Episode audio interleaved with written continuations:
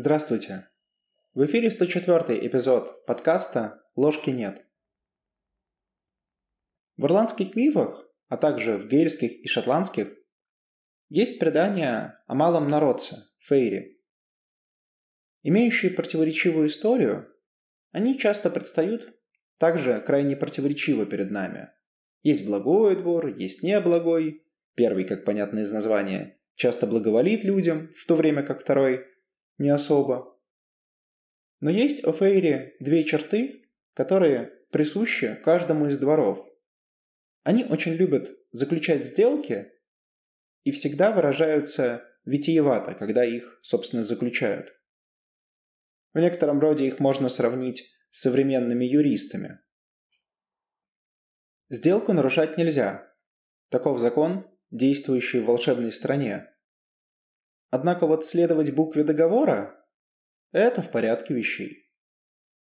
Поэтому часто герои в ирландских мифах, думая, что получат одно, на самом деле получают совершенно другое. Воистину бойтесь желаний своих. Но нам интересно другое. В этих историях скрыта важная мысль о том, что неточно высказанная фраза способна легко причинить ущерб. Язык – это сложная и многоуровневая система. Значения, передаваемые словами, многогранны. Отсутствие точности приводит к проблемам, так как способов восприятия той или иной фразы столько же, сколько и людей. Несмотря на то, что мы очень хорошо научились договариваться с друг с другом, это совершенно не означает, что мы все одинаково воспринимаем. Близко – да, но не одинаково. И это различие иногда может принимать огромные масштабы. В десятой главе Питерсон упоминает замечательное произведение Джека Кента «Драконов не бывает». Очень рекомендую прочитать этот небольшой опус. Нам важен смысл этой истории, что небольшая неточность способна при накоплении привести к появлению огромного дракона в вашей жизни. Как это происходит? Да очень просто. Тут можно привести некоторую аналогию из физики, а именно из нелинейной динамики. Вот одним из характерных свойств физической системы является ее устойчивость. Устойчивость – это то, насколько сильно система изменится, если немного поменять ее начальные условия и сравнить полученное состояние с эталонным.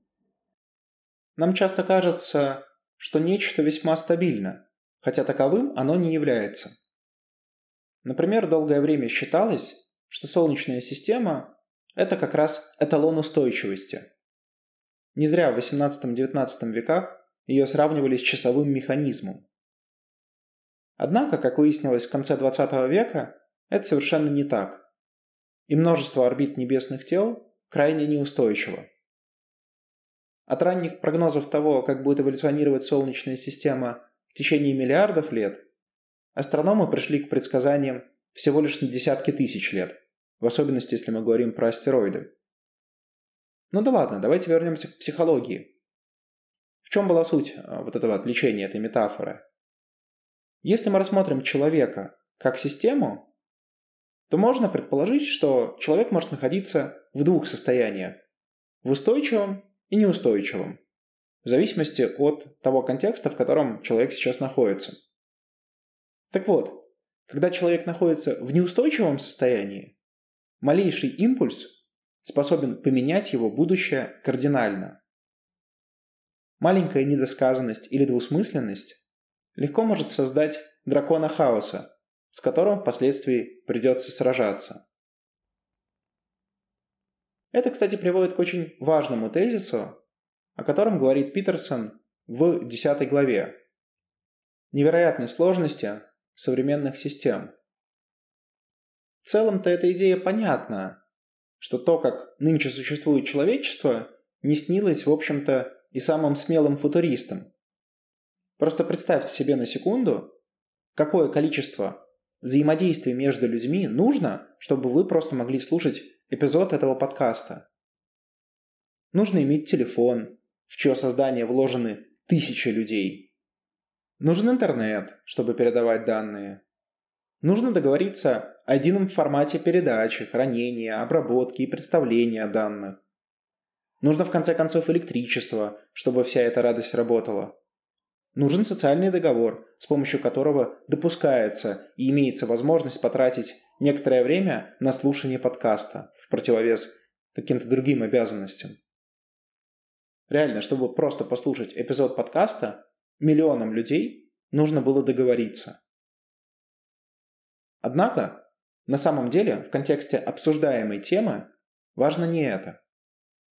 Питерсон много говорит про труд огромного количества людей, даже больше, на мой взгляд, чем нужно. Потому что дело, как мне кажется, в другом. Чем сложнее система, тем она устойчивее. Не лучше, а именно устойчивее. Вот представьте себе две организации. В одной решения принимаются на основе консенсуса и обсуждений. Нет строгой иерархии и строгих правил. В другой все ровно наоборот. Все решения принимаются на основе выработанных, выученных и принятых правил. Иными словами, это такая бюрократия. Вопрос.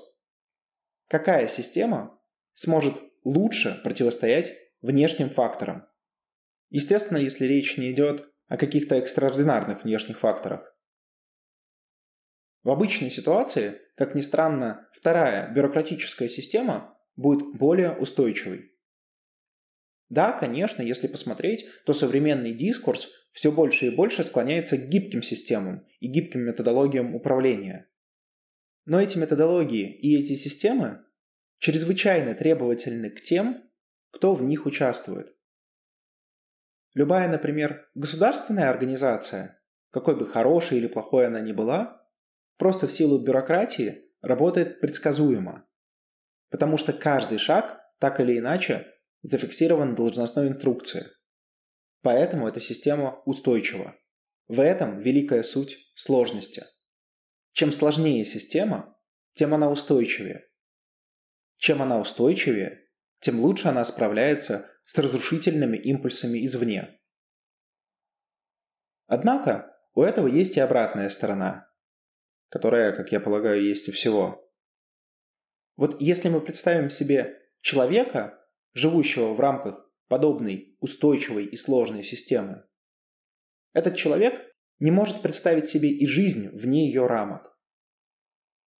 Если, например, по каким-то причинам система перестает функционировать, например, организация разваливается, то человек оказывается в хаосе реальности, потому что строго регламентированный порядок действий уже не работает. И что делать непонятно, как жить неизвестно. Это, по сути, то, о чем я говорил еще во втором сезоне нашего подкаста. То, что называется экзистенциальной проблемой свободы. Именно это и возникает в тот момент, когда в вашей жизни происходят критические события. Любой человек создает себе образ мира. Без этого образа мира сложно жить и функционировать в обществе. Для благополучия нам нужны цели, для целей нам нужна уверенность, что мы сможем эти цели достичь. Или, иными словами, что в этих целях есть какой-то смысл. Или какая-то награда, выражаясь бихевиористским языком. Для уверенности нужен порядок, а для порядка нужна система.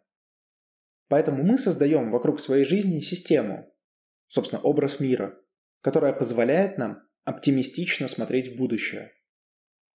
Это может быть система, связанная с работой. Мы где-то работаем, и получаем зарплату. Планируя свой карьерный рост и свой бюджет, мы делаем прогнозы на десятки лет. Это может быть система, связанная с нашей семьей. У нас могут быть партнеры, про которых, как нам кажется, мы все знаем, и с которыми мы планируем состариться. Хотя, если быть точным, речь идет не совсем о людях, равно как и не о работе в прошлом примере а о наших образах этих людей и о нашем образе работы. Реальность на самом деле может быть совершенно другой. Точнее, она будет совершенно другой. Поэтому, когда система разрушается, когда нас увольняют с работы, когда близкие продают нас, ну или совершают нечто, что разрушает вот этот самый образ, мы оказываемся вне рамок созданной нами системы. Поэтому в самом начале мы понятия не имеем, что делать в таких ситуациях. Поэтому нам так тяжело. Мы потеряли устойчивость. Мы обрели свободу от созданных нами эрзацев, но платим за это тревогой, тревогой неопределенности. Вообще, про тревогу неопределенности активно стали говорить в психологии не так уж и давно. Как замечают некоторые современные психологи, возможно, она стала актуальной именно в современном, быстро изменяющемся мире. Американский антрополог Мид указывает, что современная культура, та культура, в которой мы живем, является префигуративной, где опыт передается не от старших поколений младшим, как это было традиционно, и даже не в рамках одного поколения, а скорее в обратную сторону. Такие изменения нарушают сложившийся тысячелетиями порядок. И это не может не вызывать опасений за будущее, что, собственно, и приводит к тревоге неопределенности. Почему она становится актуальной? Потому что поводов становится все больше и больше. Количество стимулов, связанных с этой тревогой, с этим типом тревоги, возросло. И как следствие увеличилось количество людей, подверженных ей. Идея Питерсона в этой главе касательно неопределенности крайне проста. Неопределенность надо сделать определенностью. Если нам нечто говорят, что вызывает обеспокоенность, то можно и нужно, по мысли Питерсона, это уточнить, чтобы понять, есть ли реальная причина тревожиться или это просто тревога. То же касается и того, что мы говорим или делаем. Поэтому название главы так и звучит. Выражайтесь точнее. Ведь точность – это оружие против неопределенности. С одной стороны, в целом я соглашусь с подобным подходом. Драконы растут и становятся большими именно в болоте. В ситуации, когда есть множество предположений и мало фактов.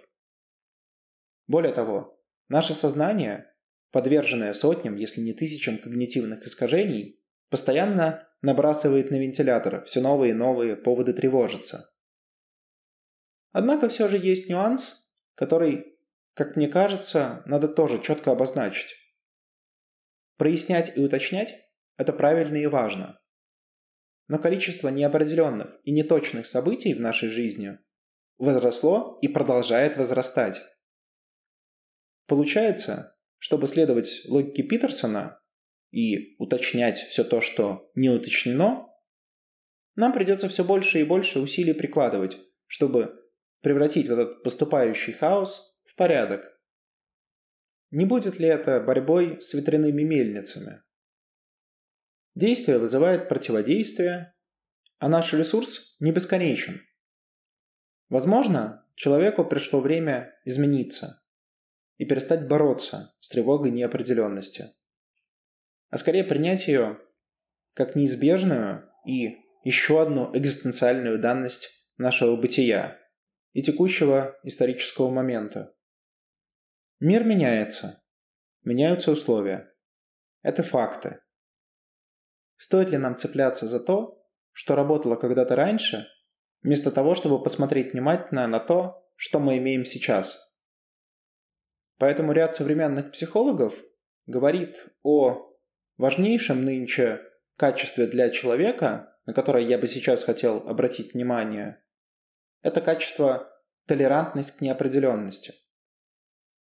Толерантность неопределенности – это способность принимать вот эту самую неопределенность жизни и оставаться при этом спокойным и мотивированным. Мотивированным при изменениях, которые все равно приходят в нашу жизнь. Неопределенность приносит неизвестность и порождает испытания. Но те, кто имеет вот эту самую толерантность неопределенности, могут быть достаточно сильными, чтобы преодолеть страх и адаптироваться к изменениям. Так вот, быть может, вместо того, чтобы бороться с симптомами, разумно будет проинвестировать собственный ресурс именно в рост вот этого самого качества – толерантности к неопределенности. Я полагаю, что вот она как раз может быть улучшена путем внутренней или внешней работы, как и многие другие черты личности. В общем, я бы резюмировал все это рассуждение следующим образом. Точность и порядок – это важно. Это то, что делает нашу жизнь лучше, спокойнее, понятнее. Там, где возможно, нам стоит прояснять ситуацию, когда что-то непонятно. В особенности это касается тех сфер, которые для нас крайне важны, будь то работа, отношения или ценности. Но современный мир диктует свои правила, и количество событий, вызывающих тревогу неопределенности, будет увеличиваться. Поэтому, если человек хочет спокойно жить и не заниматься постоянно превращением хаоса в порядок, стоит проинвестировать свое время и свой ресурс в то, чтобы повысить толерантность неопределенности, по аналогии с другими экзистенциальными проблемами. С вами был подкаст «Ложки нет». До новых встреч!